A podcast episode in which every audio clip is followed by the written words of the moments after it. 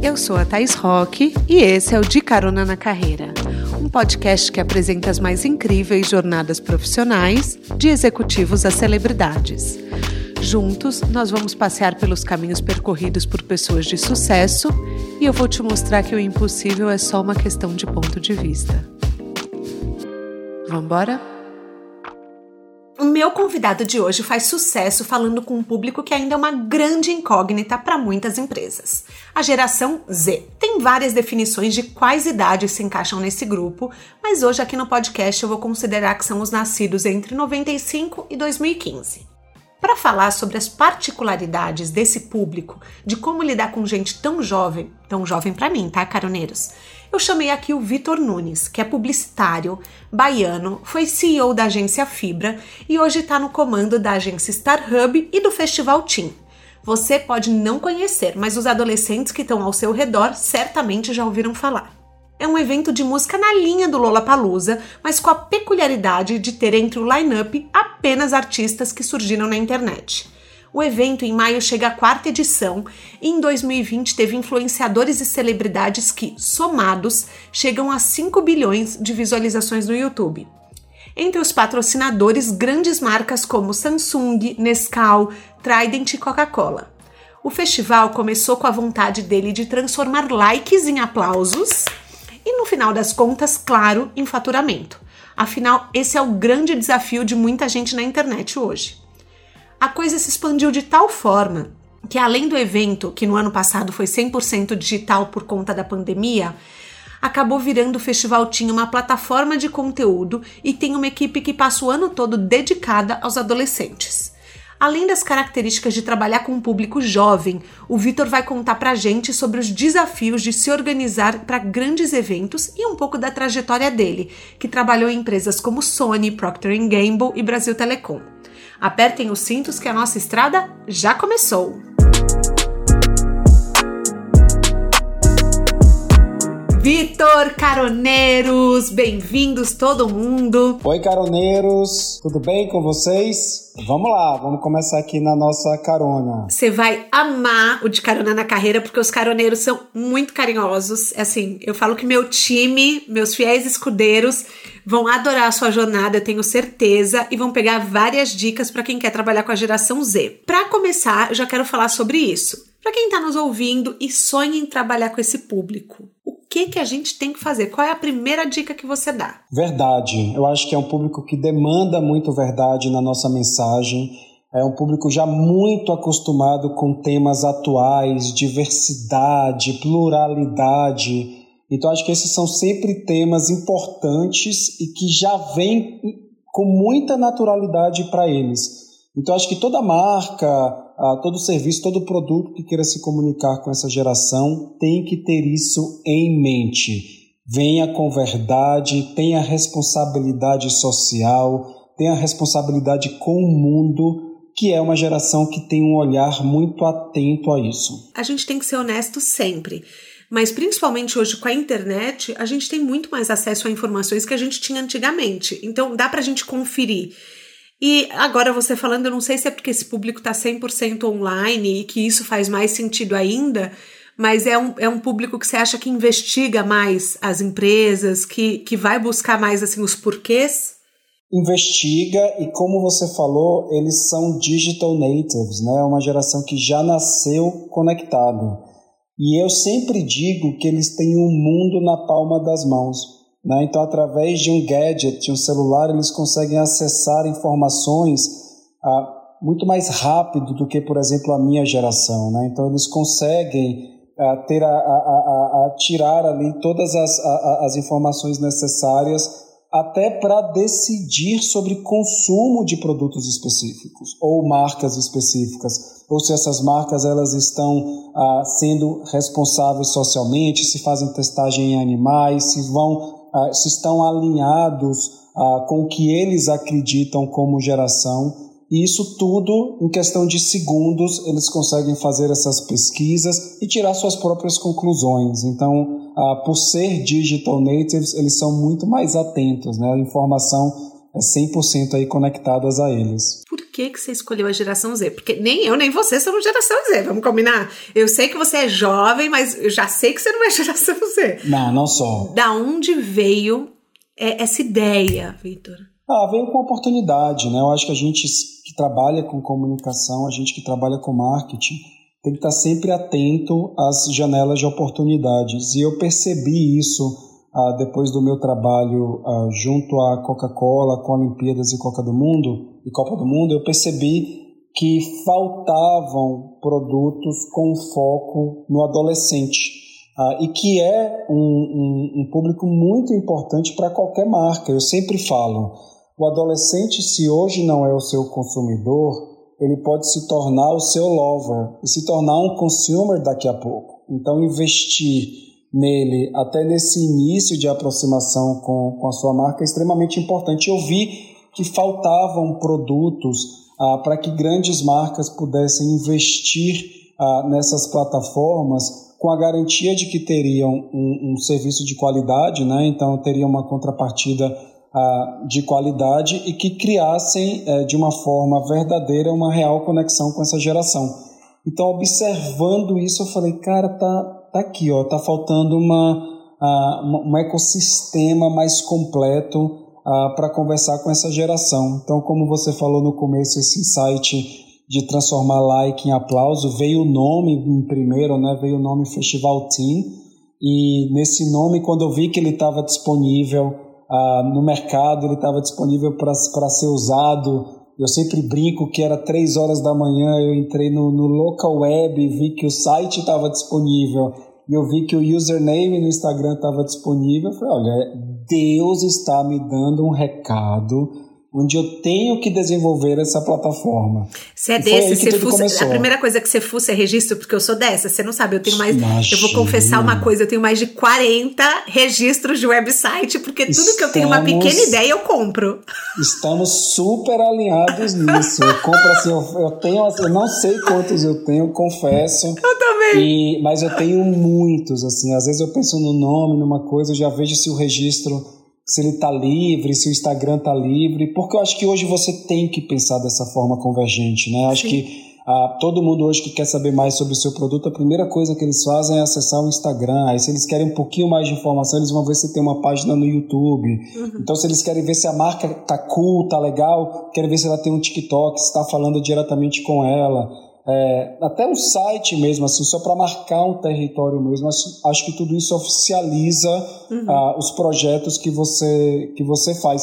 E quando todos os usernames são uniformes, acho que isso traz ainda mais uma visão uh, profissional para os projetos que você cria. Então, sim, compartilho com você isso. É um vício meu ficar comprando domínios na madrugada. E o Festival Team foi isso. E quando eu vi que especificamente o festival estava com tudo liberado, eu, como um bom baiano, eu falei: olha, isso é um sinal vindo dos, dos meus deuses aqui da Bahia, falando que eu tenho que, que seguir por esse caminho, e assim foi. Eu ouvi o sinal e, e a gente começou nossa jornada em 2018. É, mas você falou uma coisa que, que eu não tinha parado para pensar, mas faz todo sentido. A gente, você falou, ah, a primeira pessoa é lover, né? A primeira pessoa se torna fã e depois a pessoa lá para frente vai se tornar consumidor. E eu falei, cara, eu nunca, nunca paro para pensar assim, de você é, cultivar um público antes dele ter o poder de compra. Engraçado, e... isso é um ponto que eu. Que eu gente, eu, eu nunca parei pra pensar nisso. Eu sei que tem muita gente que deve estar tá ouvindo e falando, Thaís, isso é óbvio. Tá bom, mas não é minha especialidade, caroneiros. Então, assim, eu nunca pensei em você fidelizar antes da pessoa poder comprar. Muito. E isso é um, um assunto que eu sempre trago quando eu tenho oportunidade com os executivos em alguma reunião ou quando eu tenho reunião com alguma marca e eu já ouvi alguns casos, especificamente falando sobre o festival Team mesmo, alguns casos eu vi, ah, mas esse não é o meu público. E eu sempre falo, ainda, né? Porque daqui a exatamente dois anos, esse cara vai querer comprar um carro, esse cara vai abrir uma conta no banco, e sabe de que ele vai lembrar? De você. Que no momento que ele não era o seu consumidor, ele era o seu né, lover, o seu brand lover, é, você fez um investimento nele de alguma forma. Você patrocinou uma artista que ele gosta, você investiu em um produto ah, onde ele né, aspiracionalmente ah, quis consumir aquele produto, você investiu numa plataforma que ele é fã e a partir disso você já criou uma conexão real com ele, né? Aí que a gente traz a verdade.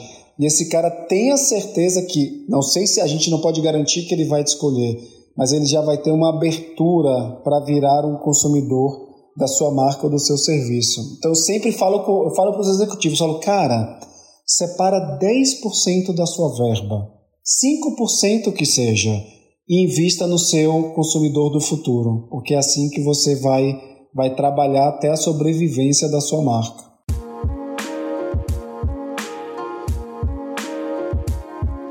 Caramba, nunca tinha parado para pensar. Já, já tô saindo daqui com aprendizado hoje. Eu amo, amo de carona na carreira exatamente por isso, porque eu sempre tô aprendendo, eu tô sempre na posição de aprendiz. Mas quais são os prós e contras de lidar com esse público? Tem contras também? Olha, uh, contra olhando pelo lado uh, lado marketing uh, ainda não é uma geração uh, foco de investimento das grandes marcas. Né? Existem muitas marcas que investem sim uh, nessa geração e tem eles como parte uh, uh, do seu público de consumo, mas não é o público principal. Uhum. Né? Então, esse a gente poderia trazer como um com, porque é, é, é, é, um nicho e, como todo nicho, ela não faz parte do principal planejamento de investimento das grandes marcas hoje no mundo. Mas eu acredito que o marketing de nicho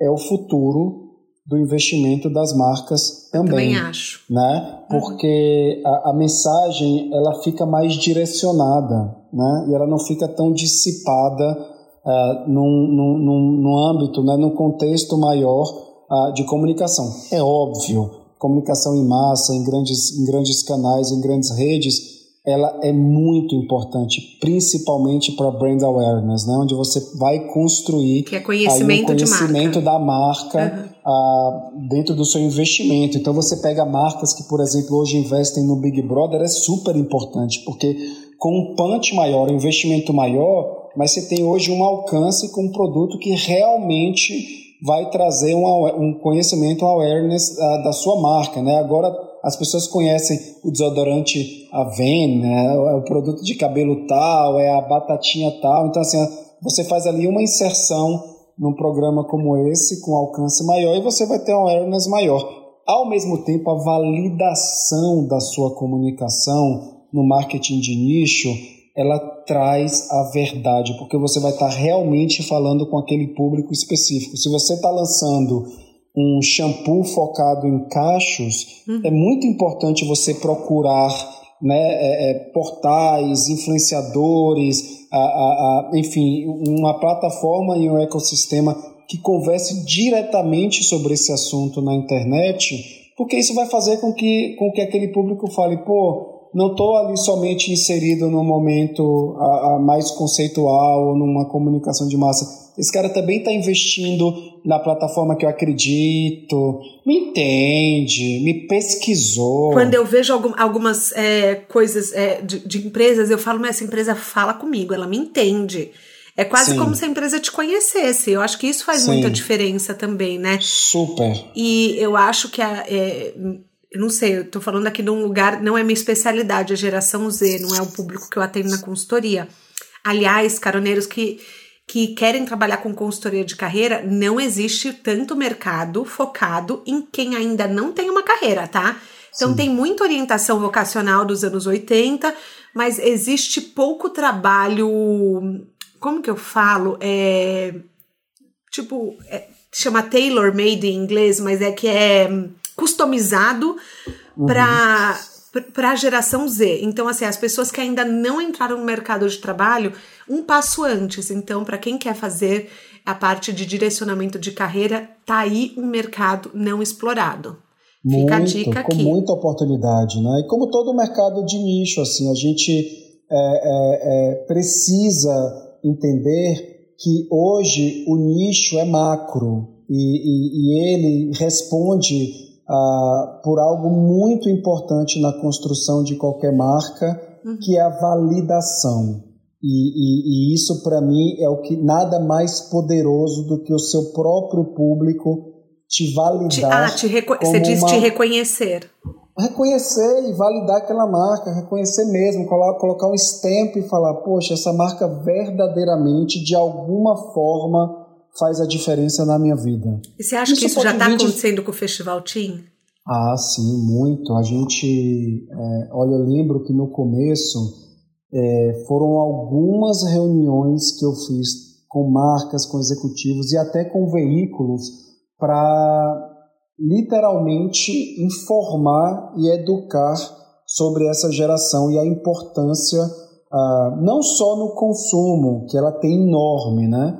Ah, mas como, como, como geração mesmo, como voz uh, e, e, validar essa voz dessa geração com esses veículos também. Eu lembro especificamente no primeiro ano de uma entrevista que eu dei para um veículo e, e onde esse veículo me perguntou: não, mas quem são esses artistas? Eu não conheço essas pessoas. E, e né, para mim, a, artista é, é Caetano, é Caigal. Eu falei, óbvio, esses são os super artistas. E esses aqui, esses são a nova geração, o novo futuro da música que veio da internet. Sabe a bossa nova? É a bossa nova digital.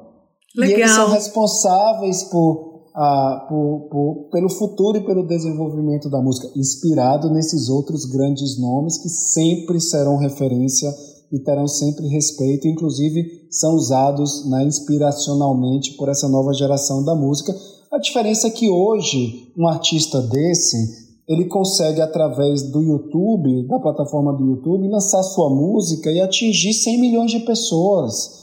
Então, é, o, o mercado ele foi muito, ele foi redesenhado, né? Antes você precisava ir tocar no barzinho, alguém te ver, para a gravadora te reconhecer e você ir lá assinar um contrato para daí gravar um disco e etc. Hoje você na sua casa, você pega... Os intermediários um... foram cortados, né? É, foram alterados, né? Ah, tá. Eles ainda existem, mas todos eles tiveram que se adaptar a esse novo modelo, até comercial, a, a, dentro do mundo da música, mas hoje eu converso com artistas que preferem não ter gravadoras e preferem cuidar das suas próprias carreiras ah, e, está tudo bem, eles têm outros tipos de deals com gravadoras uhum. e distribuição de ah, na streaming das suas músicas, então é, é, hoje no, novos modelos surgiram também com toda essa transformação tecnológica que a gente passou nos últimos anos, alterou tudo. Alterou as agências, alterou a forma das agências trabalharem, a forma do cliente investir o seu dinheiro, a forma da música acontecer, da comunicação uhum. acontecer. E quem acompanhou isso, se digitalizou, digitalizou né, da forma correta, está surfando essa onda. Hoje você pega mudando completamente, né? Vambora, vambora. Aqui, aqui a gente, a gente vai na estrada. Vambora. Aqui não tem, não virei tem mapa. Pra direita, virei uhum. pra direita aqui, Caroneiras. Mas olha, é, hoje você pega, por exemplo, grandes marcas que falam assim: vou pegar toda a minha verba e vou investir no digital. Eu não quero mais investir na, em TV aberta. Eu quero fazer todo o meu investimento aqui dividido entre Google, Facebook Ads. Vou jogar um pouco agora no TikTok que está com ferramenta de investimento. E para mim eu vou construir ah, o meu brand awareness 100% digital. Então são decisões hoje que é, fizeram com que uh, todo mundo se reinventasse, as agências de ATL, as agências de BTL, as agências de evento, imagina, gente, live experience, evento, no que a gente está passando hoje, nesse momento de pandemia Sim. que não tem mais contato, como se reinventar. Então, tudo isso, tudo isso tá, a gente está passando por isso, né? A, a sua antiga agência era de live marketing. É, né? Ela ainda é, eu sou fundador dela, chama-se Fibra, e uhum. a minha sócia é CEO dela hoje, Andrea Pita, uh, e é uma agência, ela é uma agência de live experience, que a então, gente adaptou para digital que, live experience. Explica pra gente, assim, é, você falou que é tão importante nesses tempos de, de pandemia, e me deu um insight aqui que talvez assim muita gente nem pense nessa opção, que nem saiba o que, que é live experience, live marketing. O, o, me explica, porque eu realmente não sei. experiência nos, nos tempos digitais. Hoje a gente consegue uh, transformar uh, uh, esse contato que, que nós conhecemos até pouquíssimo tempo somente no ao vivo, uhum. trazendo para a experiência digital. Né? E hoje, imagina que a gente, em função de, do, de tudo que está acontecendo hoje da pandemia, é, convenções de vendas de empresa, né? ou lançamentos de tudo carro para o público, 100%. Então você. E como fazer isso?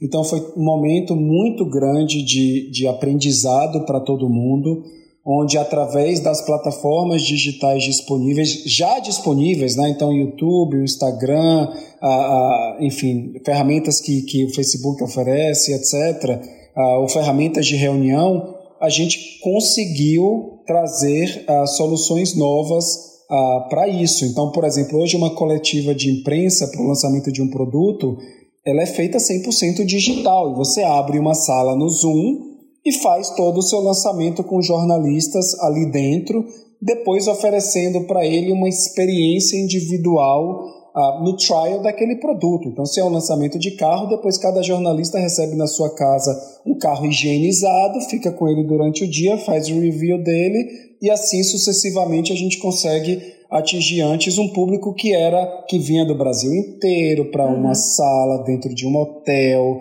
e, e, e, a gente construía todo um cenário e fazia uma apresentação para ele. E no final do dia ainda tem um show ao vivo. Então, assim, pelo YouTube, para esses jornalistas, cada um recebe o seu kitzinho e faz uma comemoração. E assim, tanto para convenção de vendas, para lançamento de outros tipos de produtos, ou para o que eu te comentei agora, que era uma, uma, uma coletiva de imprensa para jornalistas. Então, isso é um reflexo uh, obviamente, de, de, tudo que a gente está passando e aí continua ainda passando hoje, mas eu tenho clareza que muitas dessas soluções continuam pós-vacina, continuam uh, em 2021. Isso que eu pensei. Mas porque todo mundo correu né, para trazer muitas soluções e essas soluções que vieram deram muito certo. Mas você né? sabe, Vitor, eu sou uma pessoa. É, eu, é assim, Claro, a pandemia a gente se adaptou para online, mas eu era uma pessoa que eu tinha muita dificuldade em eu, eu a consultoria individual. E as pessoas falavam, faz, é, faz em grupo, faz em grupo. E eu falava, eu não acredito no formato em grupo, eu não acredito no formato virtual, eu tentei fazer uma vez, mas eu, eu falava, não, porque perde. É quase como se fosse a humanidade da coisa. E você tá me falando de uma experiência super humana. Então, eu ouvindo, eu até falo, gente, será que sou só eu que não consigo? Porque eu, eu sentia que o online era menos humano. Faz sentido? A minha crença? Faz muito sentido. E olha, eu vou trazer uma percepção minha pessoal. Tá. Eu sou uma, eu sou um, um cara que acredita muito na troca que você está uhum. falando do ao vivo também. Tá. É, eu acho que nada substitui o sentar num café e, e, e, essa troca do olhar e você sentir a energia da pessoa e a gente através daquele momento encontrar novos caminhos, isso seja pessoal ou profissionalmente, eu acho que a troca humana ela é muito importante. Ao mesmo tempo, nós temos que abraçar muito as soluções que apareceram agora, porque diminuíram muito as pontes entre as pessoas. Veja o nosso caso agora, né? Eu estou aqui nos Estados Unidos, você está no Brasil e, e a gente está conversando como se estivesse frente a frente. Se a gente tivesse combinado, é, você teria aberto aí, tá tomando o seu café, uhum. tô tomando meu café daqui, viraria um café virtual. Então, acho que a tecnologia trouxe muitos pontos. É, Eu nem sabia que você estava nos Estados Unidos. Tá? Pois é. Pois é, estou aqui. Eu tô tipo assim, jura por Deus que você está nos Estados Unidos? Estou é. prestando consultoria para um cliente que eu tenho aqui uhum. uh, nos Estados Unidos, um cliente bem importante.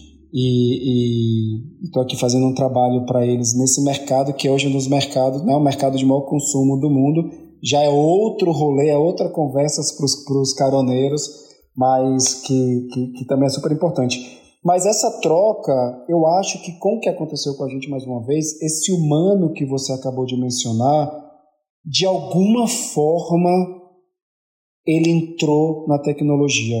Então, eu sinto que as pessoas se acostumaram com essa solução e essa tecnologia ela foi humanizada. Pode então, ser, é, já porque não a gente é também não teve distante. opção, né? É, já não é tão distante o que a gente. Uh, o sentimento de falar com você da forma que a gente está fazendo agora, eu já não me sinto tão distante de você. Eu sinto quase que uma experiência se a gente estivesse né, conversando em um café e fazendo essa troca. Então eu, eu, eu, eu, sempre sou eterno otimista, assim, então eu acho que, que nada é por acaso e, e muito do que veio vai ficar, mas mais uma vez, não vejo a hora do Festival Team ter aquele público em frente ao palco, tocando no seu artista, sentindo o calor humano do que, o, que só o fã tem, né? Só o fã tem aquele calor humano e, e não vejo a hora disso voltar uh, o quanto antes possível aí para todos nós também. Então, no começo da pandemia, a gente viu até muitos artistas se adaptando e fazendo lives, lives patrocinadas, é, que foi uma coisa que é, a gente achava um pouco estranho, mas depois virou um companheiro de sexta-feira à noite, e foi uma coisa que, pelo que eu entendi, só o Brasil fez isso. É, eu, eu não sei se. Eu não vi com tanta frequência artistas internacionais fazendo live. Não live, desculpa, no, no YouTube, né? É, é não, no YouTube. Assim, A solução do, de shows do YouTube, etc., foi até uma, uma, uma solução mundial. Você viu vários artistas fazendo isso. Teve aquela grande live da Lady Gaga, que foi é, né, uma mistura de live com, com, com. Mas o YouTube fez e alguns outros estão fazendo com outras soluções fora do YouTube também. Até agora tem muito artista já fazendo uh, uh, shows em plataformas onde você paga pelo ingresso e você participa disso. O próprio BTS, não sei se você é também uma ARMY ou não, que é uma fã de K-pop. Preciso conhecer. Eu só conheço Kardashians, Dynamite, amor. Você precisa, você precisa ver Dynamite, que foi o maior hit do BTS do ano passado. E o BTS tem um case enorme agora, que dentro de uma plataforma paga, eles bateram um recorde uh, de, de income, né, de vendas, uhum. uh, de ingresso dentro de um show feito pela internet. E Está Blackpink também tinha feito uma. Eu achei uma que ninguém pagaria. Olha a minha crença. Paga, imagina. Quem tem fã, o fã tem um poder enorme de seguir o seu ídolo. Então, o que o ídolo fizer e for de qualidade, o fã vai atrás e apoia. Uhum. Então, num momento como esse, onde é, as pessoas não podiam mais encontrar com seus ídolos, eu acho que é uma forma incrível de continuar essa conexão e também, principalmente, de apoiar uma classe que está precisando muito desse apoio que é a classe artística, Sim. né? E aí a gente está falando não somente do artista. A gente está falando de toda a tá equipe por trás, né? Toda a equipe por trás. Os eventos é um, sofreram muito, né? Muito. Foi um dos primeiros, se não, acho que a primeira coisa que eu lembro que na pandemia a primeira coisa que aconteceu foi todas as marcas congelaram seus investimentos em marketing no mundo. Então assim, uma das primeiras indústrias impactadas com isso foi comunicação e foi marketing, no momento que todo mundo preferiu ficar em silêncio e observar o que estava acontecendo no mundo, ao invés de. Né? E aí, aos poucos, quando as marcas foram se sentindo mais confortáveis, elas voltaram com seus investimentos, começaram a patrocinar uma live ali. Ninguém quis parecer oportunista. E aí, todo mundo, de repente, verificou que oferecer entretenimento para quem estava em casa, preso, era uma forma muito boa de aquecer o coração do seu consumidor. Então aí começaram a investir nesse caminho também. Mas acho que é um caminho que vai continuar, porque você consegue levar a sua arte ah, dentro de uma plataforma mundial, por exemplo, que é o YouTube, e atingir milhões de pessoas. Mas óbvio que as turnês mundiais, regionais é, ou locais é, no seu artista vai voltar assim que possível. Nada vai substituir aquele aqueles 30, 40, 100 reais que você vai pagar no ingresso para ir naquele teatro muito pequeno, ver o show do João, ver o show do Vitor Clay, ver o show da Ana Gabriela, ver o show da Marina Olasco, que são esses, essa nova geração de artistas que surge aí da internet e, e isso, com fé em Deus, já, já volta pra gente.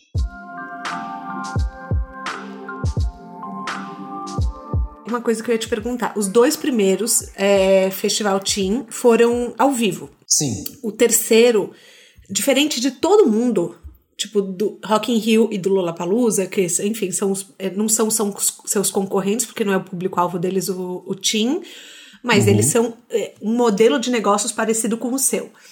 São, é, minha, são minha inspiração 100%. Inspiração. Rock in Rio, Medina, ídolo, acho um cara incrível. O projeto Lola, demais. Eles então, optaram então, por cancelar. E você Sim. não. Sim. E você não ficou com medo? Como, como que foi essa decisão, assim? Porque, tipo, você mudou completamente o formato. É, mais ou menos. A gente, como desde 2018, nós somos um. O Festival Team, ele é um evento que ele tem o apoio e o patrocínio do Google, do YouTube. Uhum. Ah, então a gente já nasceu digital. Quando ele surgiu, ah, e ele surgiu, é muito engraçado essa história. Ele surgiu, eu já estava ali numa, né, não sou numa certa idade, digamos, não sou geração Z, também não sou, né, ainda me considero bastante jovem mas eu tinha minha carreira muito definida. Uhum. Ah, e aí eu, eu, eu, eu, eu senti uma necessidade, um incômodo de transformação, ah, onde eu precisava me conectar mais com soluções digitais. E minha carreira era muito baseada em evento, em presencial, não era muito ligado nesse mundo. E é legal porque o Festival Team veio e apareceu para me reinventar profissionalmente também. Isso foi muito interessante, porque eu me senti um jovem. Então, ah, eu, eu amo história de transição idade, de carreira. Uh. É, se eu não era jovem na idade, naquele momento eu me transformei. É como se eu tivesse. Foi muito louco. É como se eu tivesse acabado de me formar novamente. Uma energia, né? Uma vontade de fazer acontecer. Fazer acontecer e, e, e, redirecionar minha carreira e não achar que, que eu já estava seguindo um caminho que eu não poderia me transformar. É como se mais uma vez eu falasse, pô, agora eu vou entrar na faculdade de novo e vou criar uma nova carreira. Porque dentro da comunicação a gente sabe que tem vários caminhos, né? Até para quem é caroneiro aí, está na faculdade, você pode tem tantos caminhos que você pode atuar. O leque é enorme. E o meu caminho era muito do BTL, o Below the Line e evento. Eu falei, não, agora eu quero ser digital, eu quero, eu quero mudar 180 a minha carreira. Então, é mas é tem muito caroneiro que está ouvindo que eles querem fazer uma transição de carreira, mas não tem coragem, viu? Então é muito importante tenha, a gente falar disso. Tenha. Deixe que o medo transforme a sua vida de forma positiva. E eu deixei que o incômodo é, que eu sentia naquele momento, que eu queria me digitalizar mais, eu deixei que esse incômodo, sim, ele vem com medo, porque a gente nunca sabe, todo caminho novo ele vem cercado de medo, mas o medo também é positivo. E eu deixei que ele fosse positivo na minha carreira, porque eu fui aprender. E quando eu falo aprender, eu não sabia vender ingresso. Gente, eu não sabia o que era etiqueteira. Eu não sabia não como é que fazia a menor ideia do que é isso. Mas Imagina! Eu vi suas redes sociais, eu vi que você é bem discreto. Eu fucei bastante na sua vida. E eu percebi que essa, as redes sociais são uma coisa nova para você, mais ou é, menos. Eu trabalho com influenciador, eu não sou um, um, um influenciador myself, eu deixo isso para os meus contratados Sim. e para os meus. Mas foi coisas que você teve que aprender quando você se tornou digital?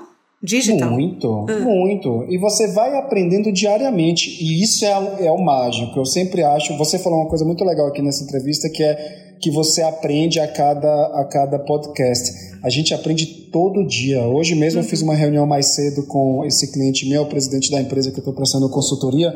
Ele já trouxe um insight de um novo momento que eu falei, pô, então ele vai te provocando e o, o dia a dia vai te provocando para aprender. E, e, foi exatamente o que eu fiz com o festival. Falei, fui aprender a vender ingresso, a contratar, a, a, como é que eu pego o direito do artista de imagem para o YouTube. Como é que faz uma live no YouTube? 2018, gente. Era, era raro isso. Era uma live de 8 horas de duração, com apresentador, com roteiro. Então, tudo que eu já sabia, eu apliquei dentro do projeto. E o que eu não sabia, eu fui buscar esse aprendizado. E é aí que você vai se cercando dos melhores. É o melhor advogado artístico. A gente precisa ter humildade para aprender, né? Muito. Eu, eu lembro que eu pegava na frente do meu, do meu advogado, que é o Dr. Caio Mariano, que é um advogado artístico incrível, baiano também, e, e, e eu falava, Caio, como é que eu contrato para eu fazer um festival? E aí ele trazia e a gente ria, aí eu lia o contrato em detalhes. Cada reunião com o jurídico, com o pessoal de inteligência, com o pessoal de mídia, era um aprendizado. E não somente isso. Então, em 2018, a gente lançou na cara e na coragem. Acho então, legal a gente era... falar isso aqui, que nem patrocinador você tinha, né? Não, quando eu lancei. Não, essa história é demais. Assim, eu Vamos lancei, contar, porque essa é inspiradora. Não, Caroneiro, essa... aumenta o som. Caroneiro tem que ter coragem. Então tenha medo, ah, é. mas tenha coragem. Vai com medo mesmo. Eu lembro que em 2018 eu tinha separado um, um dinheiro com minha sócia e falei: olha, vamos separar o dinheiro do artista e do local. Porque se não conseguirmos nenhum patrocinador, a gente pelo menos paga o artista, dá as mãos e é isso, e a gente recomeça, a gente quebra, recomeça. Isso é a vida do empreendedor. É uma montanha russa e para isso tem que ter o estômago e eu tô ok com isso. É, mas eu falei, cara, eu vou lançar esse produto sem, ser patro... sem ter patrocinador, eu vou fazer uma coletiva de imprensa, vou contratar os artistas e vou convocar os jornalistas e vou lançar. E vou ver o que é que vai vir disso. E assim aconteceu. Para minha surpresa, é, muitos veículos confirmaram, e veículos assim, Veja, o Globo, tal, e TV, até TV Fama estava lá. E falei, o que está acontecendo? Porque a gente convocou a imprensa e falou, o lançamento do primeiro festival de youtubers do Brasil né, o festival Team focado na geração Z. Então era uma novidade e chamou a atenção das pessoas. E ali eles começaram a fazer várias perguntas, eu, né, na coragem, não, tal, e é isso e aquilo, também era um mundo muito novo para mim, mas, né, a gente sempre tem que estar preparado e pesquisando, então estava ali com as respostas preparadas e deu, chamou uma atenção enorme. Ah, e uma semana depois desse lançamento, o Google me chamou no escritório deles. Ah, então, mas peraí, você foi lá, você falou, você falou do evento, mas você não tinha nenhum patrocínio. Então, ou seja. Zero, nem ideia. Tava ali o time comercial trabalhando, que era meio eu, meio minha equipe ali. Era uma coisa ali meio que vamos fazer, vamos resolver. Mas não tinha nada, não tinha ninguém, não tinha um real de patrocinador. Mas eu falei, vamos lançar que vai dar certo. Então, para quem quer e fazer assim, um evento, prestem atenção nessas dicas. Uh. Não, tem que, tem que acreditar Acredite na sua ideia. Se o seu coração te diz que a sua ideia é boa, abrace. Acredite. Algum retorno você vai ter. Nem que seja o caminho que é não realizar aquilo, porque o não também é um direcionamento na sua vida, porque vai te ir pelo, pela, pela outra história. Mas como a gente teve ali uma resposta positiva, o Google me chamou no escritório deles, eu até brinco, né? Porque eu achei que eles fossem me processar. Eu mandei minha diretora financeira tirar tudo do meu nome. Falei, me tira tudo do meu nome, porque eles vão tirar tudo que é meu. Eu lancei um festival de youtubers sem ter o YouTube, como é que vai ser isso tal?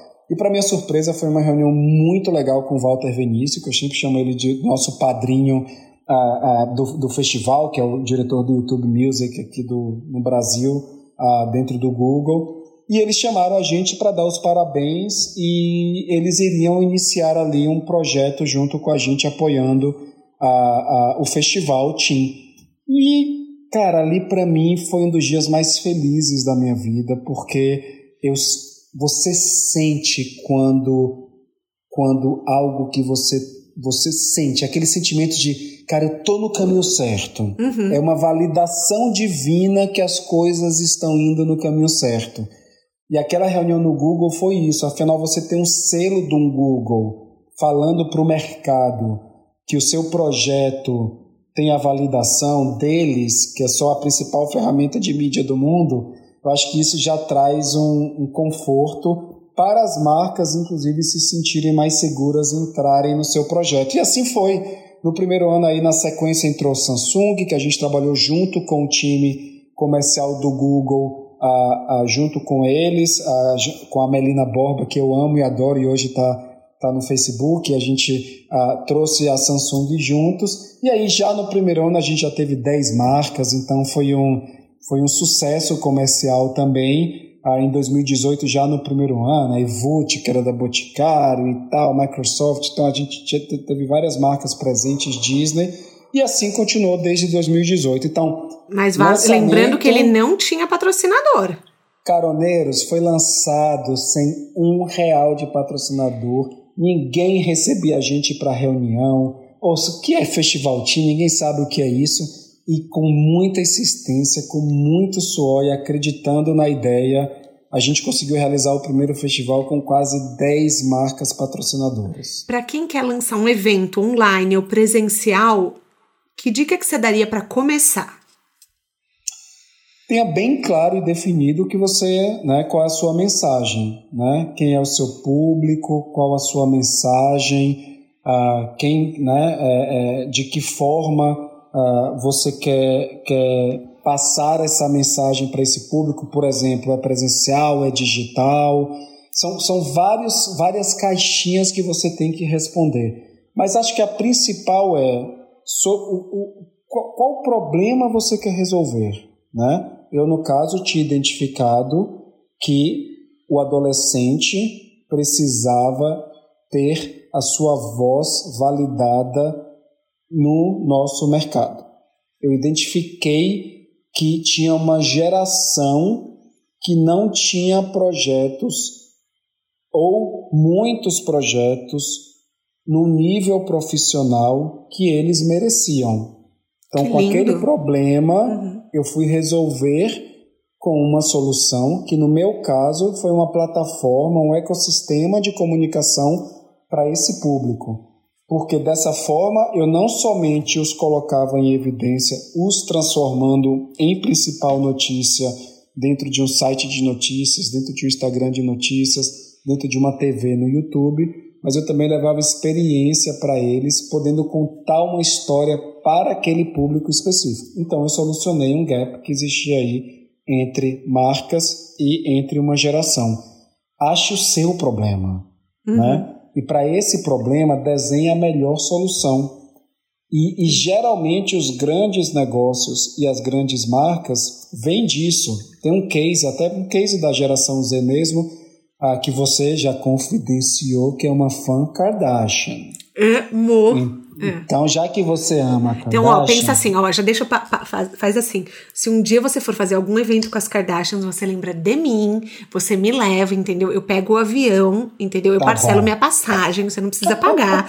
Mas se você for um dia encontrar com a Kim, me leva, tá? Eu levo, eu prometo. Oh, já, eu, eu, já encontrei com ela duas vezes. Nessa cara de pau de eu falar para as pessoas, uma vez uma amiga me levou como assistente pessoal dela. Uhum. Olha que legal. Não, eu tô, eu tô, até desenvolvendo um futuro projeto que é uma das grandes, com uma das grandes amigas dela. Vai que, né? Que vai que, vai que. Pode me levar também, porque daí a amiga da amiga é. já é um passo mais próximo, entendeu? É, então. Mas uh, fala, Mas, e tem um case então, da geração um caso, Z um case da geração Z que é muito importante, é um dos maiores do mundo, que chama-se Kylie Jenner. Total! Qual era o problema da Kylie Jenner? Você lembra qual era o problema dela? Não. Autoestima com os lábios. Sim. Ela tinha lábios que ela não se sentia confortável, porque eles eram é, é, pequenos. Gente, nunca e, pensei que ela estava solucionando esse problema. Por causa de um problema de autoestima dela, o que é que a manager dela, Kris Jenner, fez? Vamos criar um lip kit. E foi aí que ela lançou o primeiro produto dela, que foi um batom. No momento, porque ela solucionou o problema dela, que ela fez um, um feeling ali do, do, do dos lábios dela, preencheu, fez um preenchimento e ela se sentiu mais confortável ah, com a decisão que ela fez e na sequência ela lançou a linha de maquiagem dela com um batom Tô e passada. Você pegou o meu é assunto uma... preferido no mundo e me deu um exemplo de case. Eu, gente, eu nunca pensei que ela estava solucionando um problema. Um problema. E hoje ela é uma quase bilionária, né? Foi uma bilionária, teve toda essa Depois foi desmascarada. Mas é quase, é. é. mas desmascarada com 900 milhões de dólares. É. Acho que tá, tá bom. E, e eu acho que hoje ela já deve ser, inclusive, uma bilionária. E por que é um case da geração Z também? Então vamos lá, ela tinha um problema, ela, ela trouxe uma solução com algo que ela amava, e ela fez toda a comunicação, o marketing e vendas dentro da plataforma que falava direto com a, a, a audiência dela, que foi o Instagram, o Snapchat, TikTok, enfim, todas as redes sociais. Então ela utilizou, né, já como uma das meninas, uma das adolescentes mais seguidas do mundo, ela fez toda a plataforma comercial através, através das redes sociais e construiu um império. Então ela ouviu um problema, trouxe a solução correta e a partir disso desenvolveu uh, um ecossistema comercial com uma paixão dela. Então isso é muito importante. Então o problema não precisa ser um problema gigantesco, tem que ser um problema Imagina. que é seu. Geralmente não é um problema gigantesco, né? Geralmente é, um, é algo que te incomoda, né? óbvio, você se incomoda com a fome no mundo. Você também pode criar um app que vai solucionar isso, isso é muito válido também. Mas eu sempre falo, né, que muito abraça, pouco aperta. Às vezes você ajuda a mudar o mundo cuidando do seu jardim. Então, por que não olhar para o seu jardim e ver ali qual algo que você pode solucionar? E pode ser uma solução social, pode ser uma solução né, comercial, pode ser. Cada um tem a sua paixão e, a, e tem o direito de atuar sobre qualquer mercado que deseja. E tudo é válido para mim. Eu também eu, eu, falo isso muito assim. Acho que qualquer iniciativa é válida, porque às vezes se ela não ela não fala socialmente ah, com alguma coisa, mas ela está gerando emprego. Então, assim, tudo tem algo positivo para ter uma, um olhar.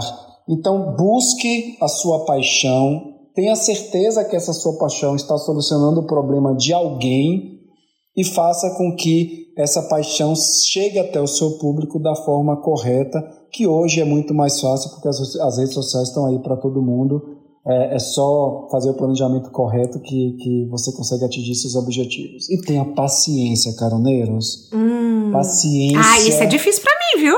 Paciência é fundamental. Eu falo para você hoje que depois de muito perrengue que a gente já passou no Festival Team, foram muitos, somente hoje no quarto ano a gente começa a sentir uma segurança, talvez, a gente consegue uma briga entre marcas para ver quem vai patrocinar, porque até o ano passado era uma luta para conseguir todas as marcas. E hoje a gente começa a sentir, só depois de três anos, que nós já temos uma validação do mercado para que a gente possa se dar o luxo de escolher entre uma marca e outra para fazer parte do nosso projeto. Então tenham paciência porque nada de um dia para a noite. Toda a história de sucesso, se você realmente estudar, você vai ver que ela é acompanhada de muita luta. E outra pergunta, você falou que a gente das redes sociais, para falar com a geração Z, tem que estar tá em todas? Tem que estar tá na que na que o seu o seu público uh, quer estar, especificamente na geração Z eu acho que cada rede social tem um propósito, né? Ah, hoje, para a geração Z, o Instagram é um must-have, porque é nele que você mostra a sua personalidade e você consegue, através dos seus posts, dos seus stories, contar em quase real time uma história. Né? Você uhum, consegue fazer é, em tempo real através dos stories você conta a sua história, através do seu feed você desenha a sua personalidade e, e então é, essa, o Instagram é quase o que o site era para minha geração. Hoje o Instagram é para a geração Z. Então ele tem uma marca. Se ele entra não está no Instagram, ele, oh, mas é como se na minha época falasse, mas não tem um site? Hoje é, não tem um Insta? Eu achei que era mais TikTok do que Insta. Não, TikTok é a parte da personalidade da marca, é o divertido. Através dali você consegue se posicionar sobre temas de uma forma, de uma forma leve, trazer conteúdo e fazer, como você falou, um customizado para aquele, aquele produto ou serviço específico. Porque a geração Z, ela, ela, ela traz a validação da personalidade da sua marca através do TikTok. Então, se você está presente no TikTok gerando conteúdo ou criando conteúdo, ele vai achar sua marca cool, bacana. Então, é uma marca que está acompanhando as tendências que ele traz também. Então, o Instagram eu vejo muito como uma validação uhum. uh, e traz essa, eh, eh, esse selo para a marca, e o TikTok como algo mais da personalidade divertida. Ali você tem algo que sempre é mais roteirizado, você quer, você quer fazer rir, você quer contar uma, uma historinha, então tem esse tem essa divisão. Porém, nunca pensei que o TikTok era personalidade. Ah, é muito, mas tem uma coisa que é muito importante dizer também. O Instagram, com o Reels e com as soluções que, que sempre rapidamente traz para a mesa, ela quer se tornar também esse pacote completo. Então existem também não somente o Stories, né, o próprio IGTV, é, mas o, o, o Reels trazer também esse feeling TikTok para dentro da plataforma. Uhum. É, agora, o YouTube, finalizando as redes sociais, o YouTube é aquela chance que a marca tem para contar uma história com tempo de duração maior. Então, se você é uma. É, uma marca de uh, ingredientes ou de comida, etc. É no YouTube que você vai fazer um vídeo mais elaborado de receita, né? Que você pode contar com mais detalhes. Então você vai criando é, é, é quase um, um, uma personalidade meio, meio globo no YouTube. Né? Ali você consegue fazer uma. Você faz um estúdio, você consegue fazer, passar as coisas com mais detalhe, você tem mais tempo de contar o detalhe de uma. Agora imagina, você vai contar a receita de uma feijoada no TikTok em um minuto, uhum. né? Ou no Stories de 15 segundos. Ou no YouTube você pode contar com mais detalhes e geralmente é para isso é usado o YouTube também. No meu caso, por exemplo, se eu quero fazer uma muqueca, eu vou no YouTube e boto como fazer uma muqueca. E ali Sim. eu vou assistir. O Instagram não é lugar para isso. Uhum. Não, é de, de, dali você vai ser levado uh, com certeza para o YouTube e você vai ter que ter uma agilidade muito grande para ver uma receita de um minuto no TikTok e rever, e rever, e rever, e rever, até poder captar isso.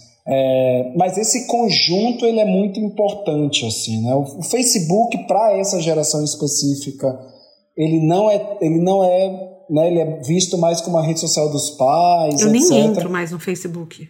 Mas teve uma mudança muito importante com grupos, né? Grupos dentro do Facebook. Uh, ele trouxe uma, uma reconexão com a plataforma muito importante. Eu, por exemplo, sou uh, pai de um Boston Terrier uh, de 10 meses e Ai, foi muito pelos grupos do Facebook que eu me atualizei sobre a raça, busquei informações e faço parte de discussões que me ajuda no processo uh, de educação e, e, e, tirar dúvidas veterinárias sobre o, o, o cachorrinho também. Então, teve essa reconexão que não chegou na geração Z ainda, uhum. mas foi uma, uma, forte fonte de reconexão com a plataforma. Nossa, eu tô tendo tantos insights legais. É, Ai, que eu bom. queria Vamos compartilhar. Um projeto. Vamos transformar um projeto. Amo. é, Para quem está nos ouvindo e quer te encontrar nas redes sociais, onde você tá? Quais são os seus arrobas? Olha, Uh, eu tô no Insta, uhum. basicamente assim, mais aberto, eu tô, eu tô no Insta mesmo, no arroba uh, Nunes Vitor. Uh, então é só. E tem o arroba do Festival Team?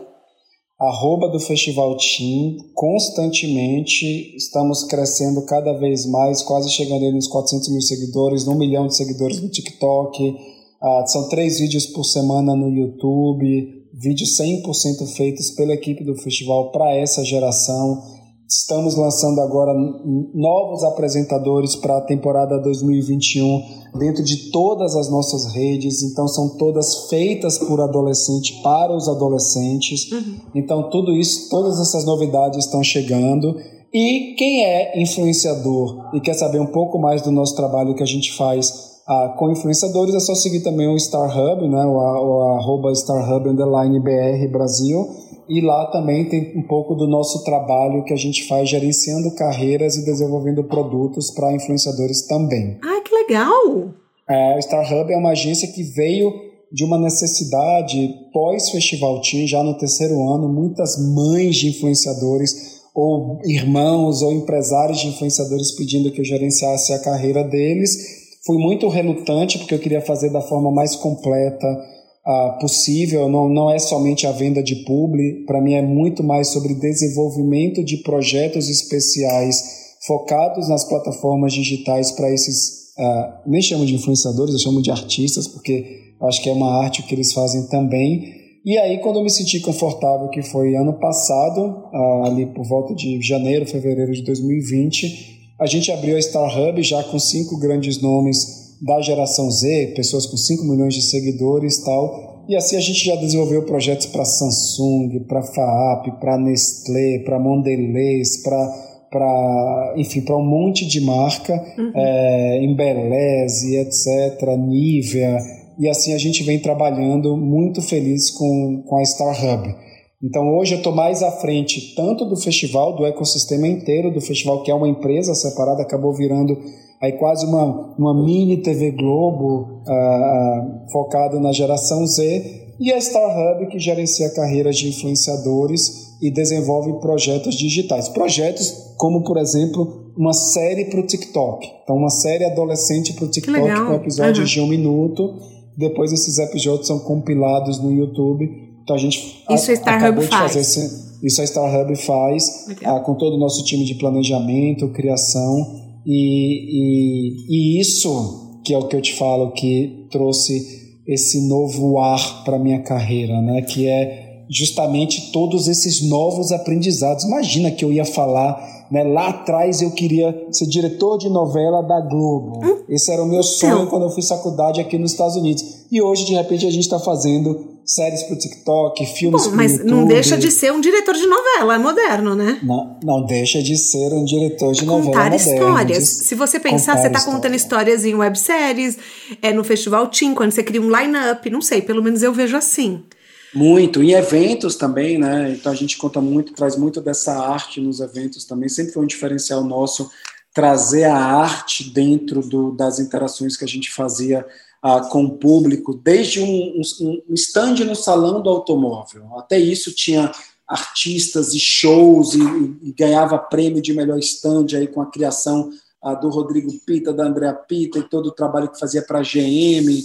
Então tudo isso era sempre fez parte do nosso grupo a trazer a arte para dentro da, da, das soluções que a gente criava e agora com um festival de música, uma TV no YouTube, uma produtora de séries, então, tudo isso a gente consegue é, um pouco sanar essa sede artística dentro da, da, da nossa jornada. Mas, assim, você atendia grandes clientes antes de você entrar na etapa da geração Z, do digital. Você trabalhou com Coca-Cola, com Nestlé, com Procter Gamble. Você já estava no topo do que a gente considera publicamente, assim, é tradicionalmente, vamos dizer assim, tradicionalmente, sucesso tá? Não é publicamente a palavra, é tradicionalmente. Você tradicionalmente já tinha o sucesso que as pessoas buscam. O que que fez você levantar às três da manhã para registrar festival Tim na internet. Tipo, você tava deprê, você tava infeliz.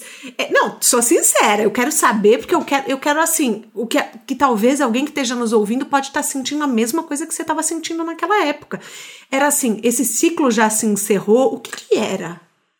A gente sente incômodo, a gente sabe quando algo está incomodando a gente. Você né? falou que você adora incômodo. Eu odeio eu incômodo. Amo, eu não entendo. Eu amo, eu amo. Amo, amo estar incomodado com alguma coisa, porque eu sei que aquilo é, é algo me dizendo para eu atuar sobre aquilo. Então, é, se eu estou incomodado com algo, é porque algo não está dentro da minha expectativa para o que eu tenho, seja para minha vida pessoal ou para minha vida profissional. Eu vou solucionar aquilo. Então, eu vejo isso como vai me tirar da inércia, em vez de aceitar o bom eu posso buscar o ótimo, eu posso buscar o incrível, né? Eu posso buscar aquele sentimento do uau. Ah, e eu já, sim, eu concordo que pô, já tinha trabalhado com marcas como Vivo, P&G, Gillette, com grandes executivos, ah, e aí eu abri a minha própria empresa. Imagina que eu abri a minha empresa já atendendo Coca-Cola, né? Fazendo uma Copa do Mundo. Sua, o seu primeiro Olimpíadas. cliente na empresa foi Coca-Cola? Meu primeiro cliente, meu primeiro cliente foi Coca-Cola. Assim, já era uma marca. Desculpa a pergunta, mas foi networking, foi cara de pau, foi não, privilégio, foi, foi o quê? Foi, já trabalhava com eles. Tá. Uh, eu já atendia eles na agência que eu trabalhava como, ah, tá. como diretor Você já geral. tinha eles como cliente. Uhum. Já tinha eles como cliente. Eu tinha levado eles como cliente para essa outra agência, inclusive. Aí foi na cara de pau, na cara de pau. E eu conto essa história uh, de uma forma muito tranquila. Assim, eu, eu ia ter um chá de chá barque, né, de casamento e eu sabia que nesse chabar de casamento ia estar um executivo uh, da Coca-Cola. Uhum. Que, que eu, eu falei, cara, eu vou lá, porque primeiro que eu tinha que ir, e eu vou avisar a esse cara que eu queria uma chance na Coca-Cola. É, né? Pô, a gente sempre pensa, pô, Coca-Cola, supermarca tal, é sempre um sonho trabalhar para eles, e é mesmo, é uma família, os caras são incríveis. Uma vez eu é, passei é, numa e... vaga lá, olha eu contando minha vida aqui, pessoal. Eu passei, mas é, eu acabei não, preferindo, é eu acabei preferindo ir para Nestlé. Olha que louco. Ah, Nestlé, não, Nestlé é incrível, tá? A gente também, olha que coincidência, a gente também atende Nestlé, tá? Também é cliente nosso. Uhum. A gente está agora fazendo até alguns projetos para eles também, mas é um cliente que a gente gosta bastante, é, assim como Coca-Cola. E, e, eu fui nessa cara de pau nesse Shabá, cheguei, não, não no Shabá, né, óbvio, era convidado de Shabá, cheguei na cara de pau lá e falei, olha, eu quero uma chance, eu tô abrindo uma empresa e, e na verdade eu quero, não, estou indo para uma empresa como diretor geral, eu quero levar vocês como meu cliente. E, ah, não, então com muita ali habilidade, conversa e muita sinceridade, eu sempre acho que a verdade é absoluta, eu falei, olha, eu acho realmente que a gente pode fazer um bom trabalho para vocês e eu quero uma chance pela porta da frente, me dá uma chance numa concorrência, me deixa uhum. pelo menos mostrar o meu trabalho. E ele falou, vou ver o que eu posso fazer.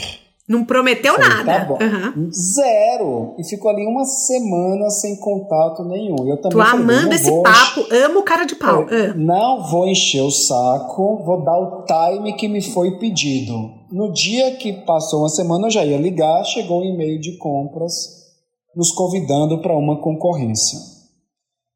E ali eu tinha um caminho de é, encher o saco e, né, e tal, e né, ligar para o cara agradecer, eu falei, não, eu não vou nem fazer isso, eu vou, sinceramente, eu vou fazer o meu trabalho de uma forma muito é, é, é, o mais incrível, tudo que eu puder dar de mim, eu vou dar nesse projeto de concorrência. Eu vou tentar aplicar tudo que eu aprendi até hoje e eu quero deixar, é, eu vou deixar eles de queixo caído. E assim foi. Eu passei um mês virando noite, fazendo assim um projeto dos sonhos. A gente apresentou para ele o projeto e eu lembro que quando a gente ganhou foi uma festa, foi incrível. Imagina você ganhar a conta da Copa do Mundo para Coca-Cola, né? E eu lembro que depois eles me confidenciaram, você vai criando intimidade com o cliente e tal. E eles falaram, cara, quando vocês saíram da sala, depois da apresentação, a gente se entreolhou e falou: é, né, gente, não tem, já está decidido, né? Então, ouvir Sim. isso muito foi muito legal. E aí a gente fez um trabalho lindo durante a Copa do Mundo e isso nos deixou muito com um trânsito muito bom dentro da Coca-Cola, meio que como os, os, profissionais de agência que melhor entregavam, etc, para dentro do BTL. Então isso nos validou quando surgiu a oportunidade para fazer o mesmo trabalho para a Copa do Mundo para Olimpíadas. Nós fizemos é, também uma concorrência, participamos e foi na mesma energia. Por mais que a gente já estava lá dentro, a gente encarou como um novo, um novo cliente, uma nova etapa, um novo time. E aconteceu a mesma coisa. A gente chegou chutando a porta, preparando uma experiência na apresentação tecnológica, mostrando a cenografia com VR e trazendo até o menu que iria ser servido no espaço durante que as que é VR? A gente, a, a, realidade virtual. Ah, tá. Então a gente, com óculos de realidade virtual, inseria o cliente nos espaços. Nossa, mas você também se empenha. Ó, tá vendo o diretor de novela das nove aí? Você não, se empenha muito. em criar realidades para as pessoas. Não, eu não, eu não me. Não somente mostro um 3D, eu insiro a pessoa lá dentro. Mas quando você decide trabalhar no mercado, que é um dos mercados mais competitivos do mundo de comunicação, publicidade, que é São Paulo, ah, com clientes que não são só grandes nacionalmente, mas são multinacionais, Coca-Cola, etc., a régua é muito lá em cima. Então, quando você vai, você tem qualquer chance com um cliente desse, dê o seu melhor. Aliás, não deu o seu melhor, não, deu o impossível. Se você achar que é impossível apresentar daquela forma, então é, tem que ser melhor que o impossível. Porque é a única chance que você tem para estar em frente a esses executivos. Então, traga realmente o seu melhor, reúna a melhor equipe e encante, pratique e no dia lá tenha um brilho especial, porque até a forma que você apresenta faz uma diferença para que a decisão final direcione para o seu projeto, para a sua agência. Ah, então, a dica que eu sempre dou é essa: assim, aproveite essas pouquíssimas chances que a vida te oferece porque elas são poucas. Então, como elas são poucas, elas têm que ser, tem que extrair o seu melhor. E quando a gente faz isso, eu sei que é muito esforço, demanda uma energia assim que nos esgota, mas o resultado final positivo ele é inesquecível e isso vai redirecionar a sua vida e a sua carreira ah, nos próximos anos. Então aproveitem sempre essas chances. que é sucesso para você? Olha, sinceramente, para mim sucesso ele é medido diariamente, tá? Então assim, para mim pode ser um projeto que eu tô desenvolvendo hoje, foi aceito essa semana por um cliente. Ah, isso para mim é sucesso. Então, na verdade, o sucesso ele é traduzido na sua jornada, né? É, e, e, ela, para quem é empreendedor, para quem é a, a, a executivo, tem que aceitar que o sucesso é uma montanha russa. A segunda-feira você está lá em cima, bombou, o projeto passou, foi aprovado terça-feira, ó, veio o retorno do global dizendo que foi tudo por água abaixo, mas na quinta-feira o projeto voltou para o planejamento e você vai conseguir executá-lo, talvez não com a verba que você almejava, com metade da verba, mas o impacto você vai ter que ser criativo para ter o mesmo tipo de impacto. Uhum. Então a sua jornada é o sucesso. Pra, e, e, esse sucesso ele tem que ser positivo, tem orgulho dele. Tem orgulho das escolhas que você fez, tem orgulho dos relacionamentos que você criou, tem orgulho dessas conexões que o faz essa pessoa que você é hoje. Nada pior do que olhar para trás e ter vergonha de alguma atitude, ter vergonha de algum momento.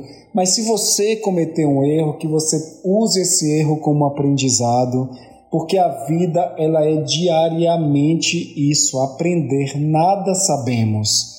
Acabei de te contar que eu redirecionei minha carreira quase nos 40. Então, assim, para mim, isso foi um, um momento de aprendizado. E olha lá, não me canso de redirecionar Estou agora fazendo um curso de extensão que vai me levar para uma parte muito mais analítica, muito mais do número, muito mais do algoritmo, que eu sinto é algo que, que eu sinto que é algo que eu ainda tenho que me especializar ainda mais. Então é um constante aprendizado. Sucesso é aceitar que você não tem o sucesso ganho, ele é conquistado. E é o aprendizado, mente aberta, e um bom coração, sendo honesto com você e com as pessoas ao seu redor, que vai te trazer uh, esse sentimento de, de, de, de sucesso que a gente tanto busca. A gente tem um quadro aqui que chama pneu furado. Qual que é o pneu furado da sua jornada? E assim, um erro profissional que você considera que te ensinou algo que nenhuma faculdade te ensinaria, nenhuma escola te ensinaria.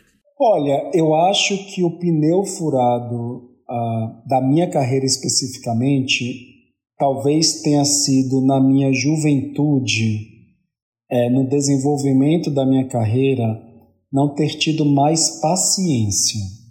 É, por isso que eu te falei que a paciência ela é muito importante.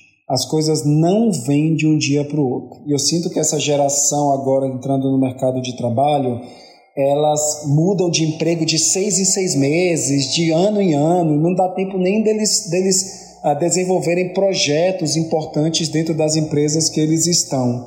Uh, então eu digo, tenha paciência, tenha paciência que, que as coisas elas vão se encaixar uh, e, e, e a sua carreira ela precisa ter esse tempo de realização. Ah, então, paciência, talvez em alguns momentos tenha sido um pneu furado, tanto na, no meu, tanto na minha, no relacionamento ah, pessoal, né, interpessoal com as pessoas, quanto na paciência de esperar que as decisões de projetos eles acontecessem. Ah, mas isso é algo que só a experiência traz e, e você vê que ah, com o tempo também faz parte de, do desenvolvimento da carreira esses aprendizados. E, e, eu acho que esse pneu furado eu já consegui preencher aí já consegui botar um ar passar no posto botar um ar comprimido.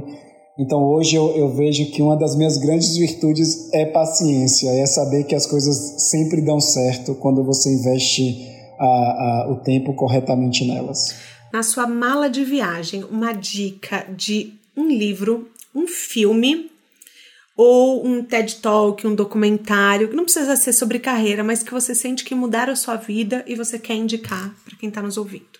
Então, na verdade, eu tenho vários momentos que me inspiram assim no meu caminho, mas são muito ligados a, a personalidades, assim, muito mais do que especificamente a histórias, biografias a, a, que talvez me inspirem e, e, e, muito baseado em conquistas também. Então, além de, de grandes inspirações, acho que para todo mundo que a gente tem, tanto de empresas como de nomes, como né, você lê uma biografia de Steve Jobs e aquilo realmente te impressiona, porque realmente é alguém que, é, que mudou o mundo, mas aí depois você pega uma biografia de uma Michelle Obama que, que transformou a percepção internacionalmente do que é ser né, liderança e acompanhar um líder e, e uma projeção internacional cultural tão importante. E como pequenos empreendedores também que diariamente a gente a gente se impacta com, com pequenas decisões que ajudam a mudar o mundo. Então eu, eu, eu na verdade eu não tenho algo específico uh, que me inspira. Eu acho que diariamente eu procuro uh, buscar inspirações em grandes histórias. Quando você pega uh, um livro como Sonho Grande, né, que você vê a história ali da criação da Ambev, a, a, a meritocracia e toda a parte corporativa da, da, por trás das decisões, o que fizeram aquelas pessoas é, construir aquilo. Você pega histórias como Roberto Marinho, que com 60 anos se reinventou e criou um dos maiores conglomerados de mídia do mundo. Você pega histórias como a, o, do, o do Medina, do Rock in Rio. Eu não sei se você já teve a oportunidade de, de pesquisar um pouco a história por trás do primeiro Rock in Rio dele e saiu uma matéria no jornal no dia seguinte que mostrava ele pulando numa piscina de dólares de dinheiro como se ele tivesse milionário depois do Rock in Rio e a grande verdade é que ele não tinha dinheiro para pagar a escola dos filhos, então ele estava vendo o que é que ele ia fazer, ah, é, porque ele tinha entrado num grande buraco depois daquele primeiro Rock in Rio, porque várias coisas contribuíram para que financeiramente não fosse um sucesso. E ali ele mesmo assim insistiu na paixão e na verdade dele e transformou nesse grande, nesse grande exemplo de live entertainment que hoje temos do Brasil para o mundo que é o Rock in Rio. Então, a história de grandes nomes como esse, mas também daquele, daquele empreendedor que cria uma maquiagem como uma Kylie Jenner e transforma no império bilionário. Então, essas histórias, elas, elas diariamente me inspiram e uso muito o YouTube para buscar esses caminhos, essas histórias e aprender sobre essas histórias. Confesso ser um cara muito mais visual e auditivo uh, né, do que propriamente uh, ler grandes livros. Eu gosto muito de ler biografias, é, porque acho que elas me inspiram também. Mas acho que esses exemplos eles, eles, eles servem como inspiração. Então, para quem não souber um pouco dessas três histórias, procure saber, porque podem te ajudar de alguma, de alguma forma. A gente chega ao fim da nossa conversa, que eu amei, oh. amei, assim, eu já sabia que eu ia aprender de geração Z, mas eu já tive um monte de aula hoje, inclusive sobre redes sociais, sobre como é, qual rede a gente expressa a nossa personalidade, onde a gente conta uma história longa, como montar um festival, é, enfim, sobre geração Z, a busca da verdade falando com a geração Z, novos modelos de eventos, ó, Principalmente também falamos da Kylie, maravilhosa. Quer dizer, a Kylie eu nem sou muito fã, né? Eu sou fã da Kim. Lembra de mim quando você tiver com a Kim. Tá bom, fechado. Mas eu acho que assim, a grande lição que fica para os caroneiros hoje é, é, vem da sua história isso. É como a gente contar uma história online. Eu acho que, que é muito isso, assim, e também pensar na, na solução de um problema. Qual o problema que você vê e toca o seu coração? Aí tá a sua resposta, muito da parte da sua missão. Eu também, Thaís, acredito pessoalmente nisso, que a gente sempre está buscando, é, se chama isso propósito massivo transformador, né? É uma teoria da Singularity University, do que fica nos Estados Unidos, que é assim, você procurar algo para solucionar um problema da sociedade, que não precisa, é assim, que vai de lábios a, enfim, monopólio dos táxis, que é o Uber, monopólio dos hotéis, que é o Airbnb, busque dores que existem ao seu redor, problemas e busque solucioná-los. Acho que isso também é uma pauta muito importante hoje. É, Vitor, deixa mais uma vez suas redes sociais. Olha, antes de deixar minhas redes sociais, eu queria te agradecer por você também ser uma agente transformadora, uh, levando informação através desses novos mediums, como é o podcast, que acho que hoje é uma solução super incrível de aprendizado mesmo. Então, parabéns pela sua iniciativa e o mercado corporativo, o mercado de negócios precisa disso. Então, esse espaço é, é fundamental para o desenvolvimento desse, uh, desse nosso caminho. Então, por isso, meu muito obrigado. Obrigado ah, pela oportunidade de trazer aqui a minha história, a história da, da, da no, das nossas empresas, do nosso grupo. Ah, quem quiser me seguir, arroba Nunes Vitor no Instagram, arroba Festival Team, arroba BR. Segue a gente em todas as redes sociais para conhecer um pouco mais da geração Z, para conhecer sobre influenciadores, marketing digital, marketing de influência. E quem quiser me seguir também, eu não sou, eu não sou muito ativo ah, no Instagram, mas sempre prometo ah, bom conteúdo. Então, é isso. Maravilha. O De Carona na Carreira tem a consultoria de conteúdo do Álvaro Leme, a supervisão do José Newton Fonseca, sonoplastia edição do Felipe Dantas e a identidade visual do João Maganin. As dicas que a gente abordou estão todas aqui na plataforma que você nos escuta, no descritivo do podcast. Aproveita e clica seguir, segue a gente como uma produtora de conteúdo independente, você vai receber o um novo episódio assim que for ao ar e me ajuda bastante. Bora lá no Instagram falar mais sobre o episódio de hoje. A gente volta na próxima semana com mais um de Carona na Carreira. Um beijo grande.